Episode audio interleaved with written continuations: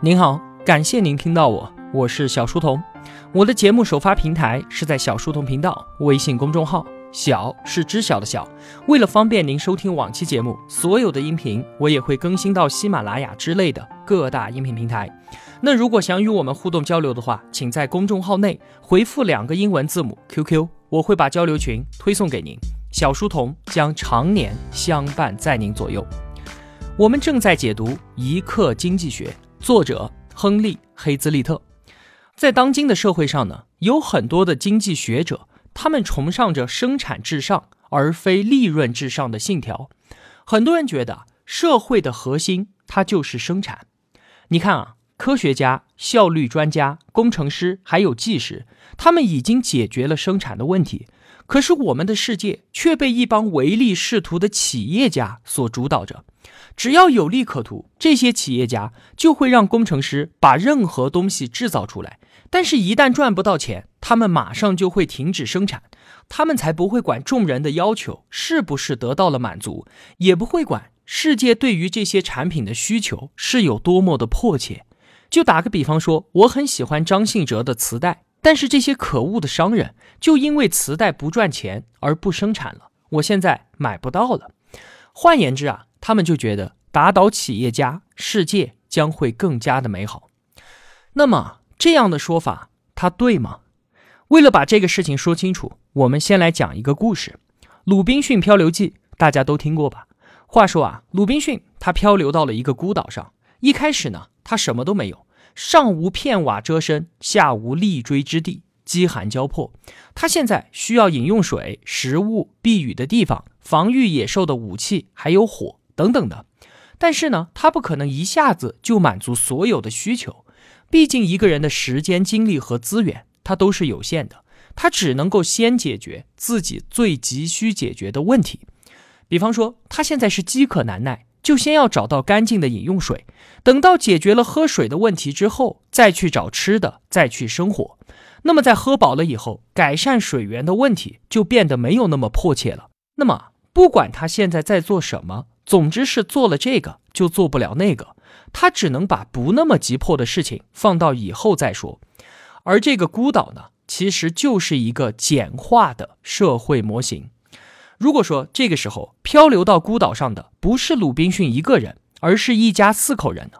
虽然吃饭的人变多了，但是大家可以协作，很多事情也就更好办了。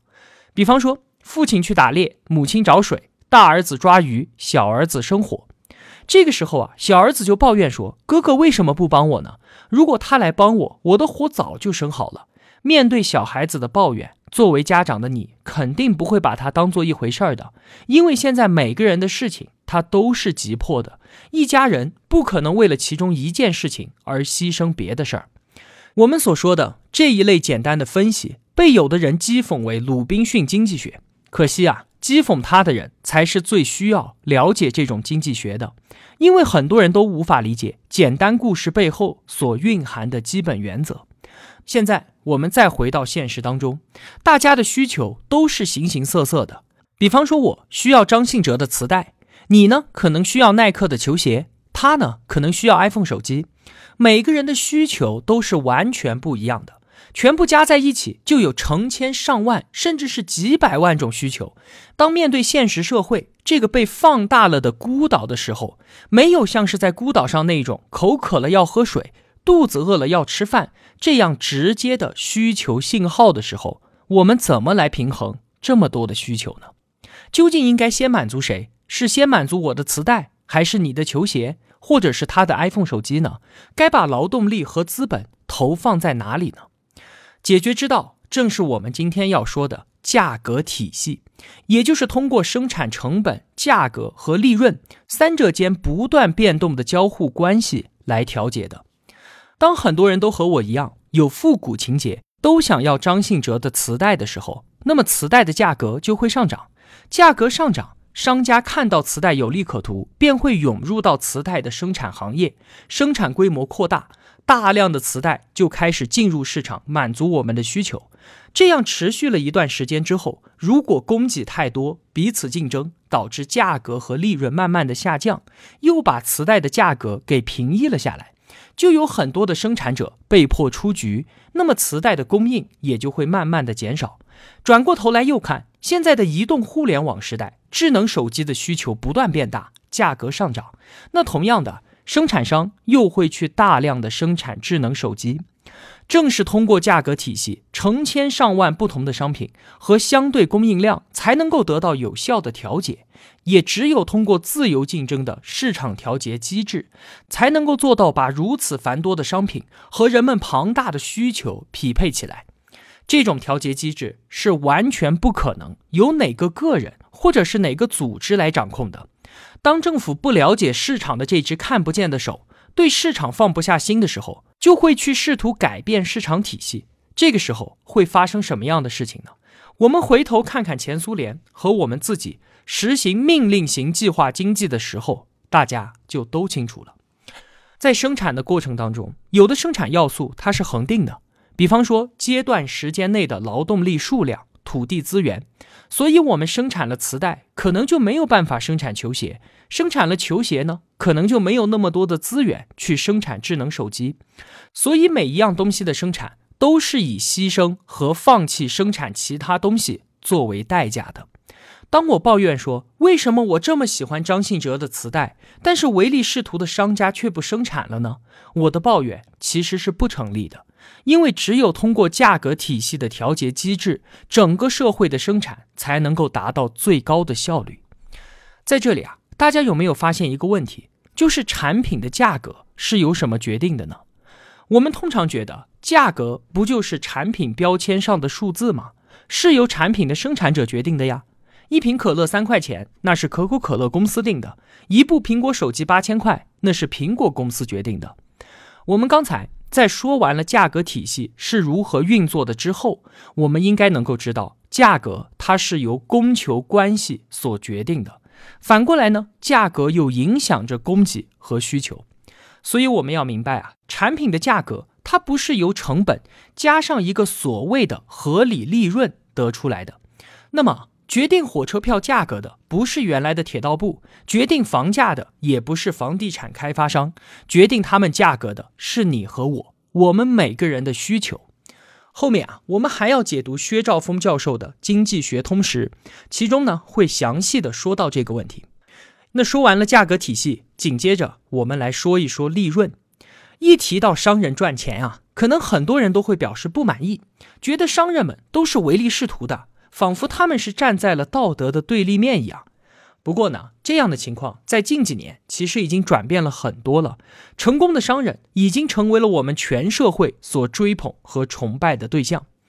我们总是以为呢，大多数企业的利润都能够很高，但是这只是存在于我们的想象中罢了。看看统计数据吧，美国从一九二九年一直到一九七七年，这将近五十年的时间里面。全美国注册企业的净利润占国民收入的比例居然只有百分之五到百分之六。为了这百分之六的利润，企业又要承担多大的风险呢？如果说啊，今年有十家企业注册成立，那么到第二年就只剩七家，能活过四年店庆的就只有四家。公司承担如此大的风险，却只能拿到这么点利润，真的是不多。而就是为了这些利润，商人们才会添置更多的设备，雇佣更多的员工，并且不断的革新技术。就算短期之内某些行业当中确实是有暴利可图，但也会马上涌入一大批的竞争者，利润很快就会回落到平均水平。在自由的经济体当中，获得利润的前景就决定了商人们他们要组织生产什么。不生产什么，以及生产多少，利润的一大功能就是引导资金、人力和技术的流向，使他们的配置更加的合理，并且利润还会给每一家参与竞争的企业施加压力。只有当你加强管理、改善技术，才能够提高利润，否则的话，他们可能就连自己的底裤都要赔出去。有很多人和政府站在一起，指责企业所谓的暴利，因为在他们看来。利润提高了产品的价格，但事实上却恰恰相反。就如我们刚才所说的，价格不是由生产成本所决定的，利润也不是靠提高售价实现的，而是靠降低成本、靠提高效率。因为行业中有很多的竞争者，开价高的通通都会出局，企业只有挖掘自身的潜力，而最终受益的就是我们消费者。就连在没有竞争对手的垄断时期，依然是如此的。稍微延伸一下，在一百四十年前的美国，洛克菲勒标准石油公司一举垄断了美国百分之九十五的煤油市场，那还了得？岂不是拥有了绝对的定价权了吗？这应该可以玩了命的谋求暴利了吧？但是啊，标准石油公司在一八八零年之后的十年间，将煤油价格一降再降，从一开始的每加仑一美元降到了每加仑十美分。所以啊。生产哪一种商品最划算，以及采用哪种生产方式最适宜，这些问题只有通过价格体系才能够得到效率最佳的解决方案。好了，今天就说这么多了。